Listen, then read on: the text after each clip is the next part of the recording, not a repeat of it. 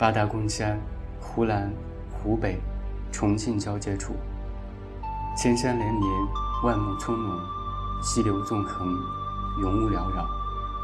本是一片自然奇景，却因地处蛮荒，不名于世。山中有一道观，名曰无名观。这本是当地土家族人为了平时休闲而修建的一座小亭。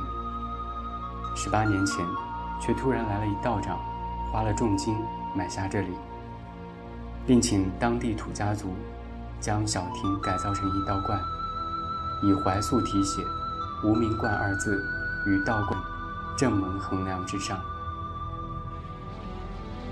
如今，这道长已年约七十，瘦削。但有雷硕，总穿一袭青布衣，真乃仙风道骨。然而土家人谁也不知道他姓甚名谁，家住何方，缘何来此。等道观修好之后，道长也不与土家百姓打交道，只是日日在观中进修。初时，土家人还有几分好奇，但日子久了。又因忙于耕作，便都忘了这人。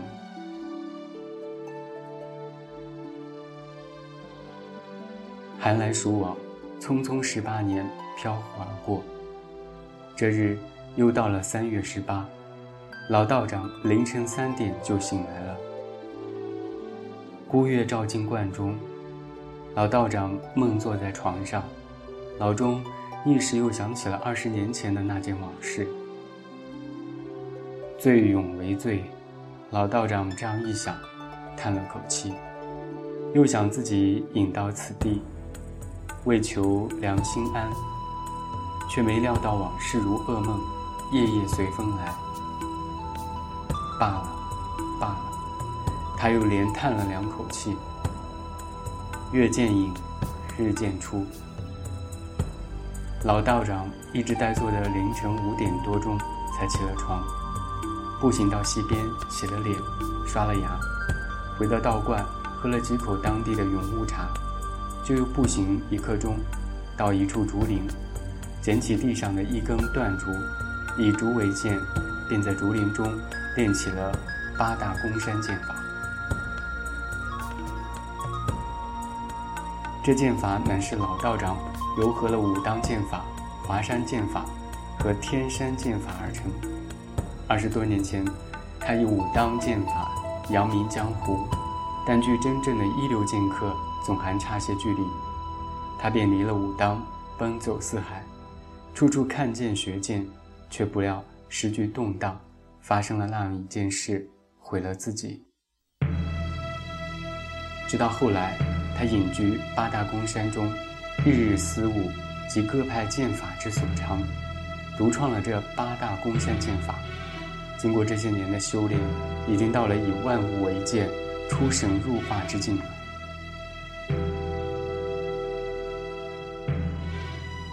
师傅的剑法真是越发精妙了。就在老道长专心练剑时，一个年轻、略沙哑的声音传了过来：“他来了。每年的三月十八，他都来。每次来了之后，他都会待上半个月，而自己……”则将这套独创的八大宫山剑法传之于他。老道长一边这样想，一边收起手中的断竹，从竹林中走出来，向少年走过去。这少年年已二十有二，身材俊朗，顾盼生辉，只是眉目有些过于清秀，以致有一种悲怨积于眼角眉梢。少年手里拎着两两壶酒，腰间挎着一把长剑。无名，你来了呀！老道长说：“嗯，师傅，徒儿又来看你了。看，徒儿给你带了好酒。”少年边说边递给老道长一壶酒。老道长打开酒，一股浓香立马扑鼻而来，他大喝一口。酒由喉入肠，好不畅快。果然好酒呀！老道长不禁感叹道：“这可是土家米酒，陈酿了两百年，这次是徒儿专门带给师傅的。两人边说边往道观走去。日已出，光朗照，两人席地坐在道观之中。无名，今年为何比往年来的早些？老道长问。往年这个叫做无名的少年，都是在午后时分才来，从他十岁起，从未间断。这样的因缘，归于十年前老道长对少年的一次救命之恩。当时年近十岁的少年遭到一群官兵的追杀，他的母亲和家里的管家、三个丫鬟全都丧命于官兵之手。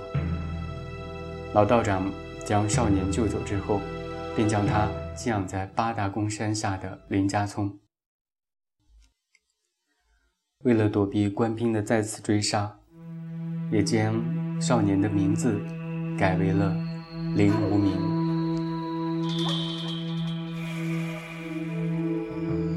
徒儿这次来是想和师傅告别。林无名说，语气平静。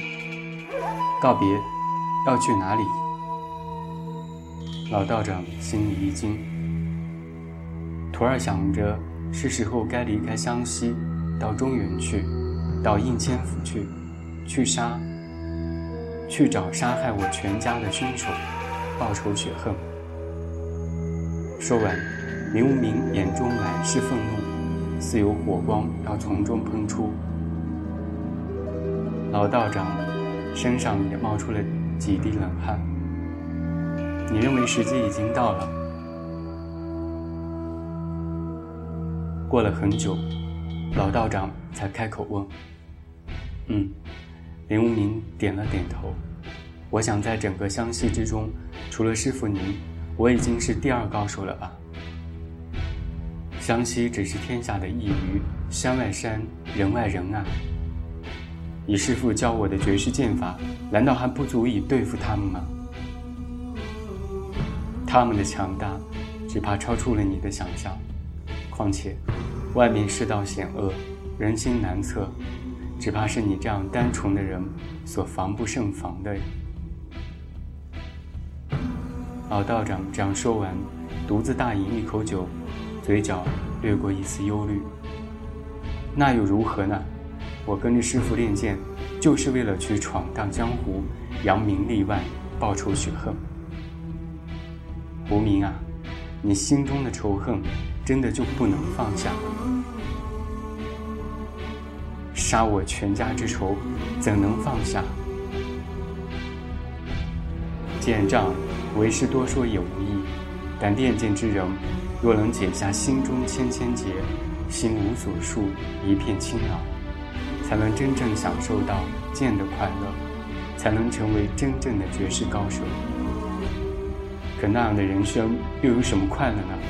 我要去轰轰烈烈的活，去大千世界，游山玩水，喝酒纵乐，手刃仇人，那样的人生才几多畅快。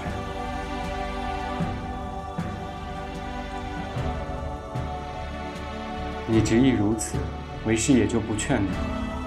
老道长这样说完之后，走进自己的卧房里，拿出了一把宝剑。递给了林无名，此剑名叫夺命剑，乃是多年前令江湖中人闻风丧胆的一把剑。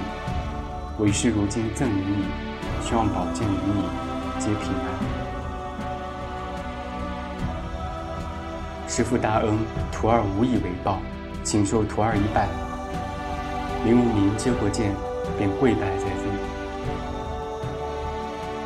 你快快起来。老道长立马把林无名捡了起来。林无名起来后，抽出剑来，只见剑光微寒，剑身一边刻日月星辰，一边刻山川花草，果真是一把绝世好剑。这样说了许多话，老道长又教了林无名一些剑法。日渐过西头，林无名望了一眼天色，与老道长告别：“师傅。”如今我要走了，您还是不愿告诉徒儿您的身份吗？”林无名说：“一日为师，就终日为师吧。那些浮名虚姓，又有什么意义呢？”那徒儿也就不问了。师傅保重。说完，林无名跨上白马。如果有一天你对一切都厌倦了，记得回八大公山，回无名观。老道长叮嘱道：“等我有一天报仇雪恨了，我一定回来看望师傅。终有一别，你走吧。”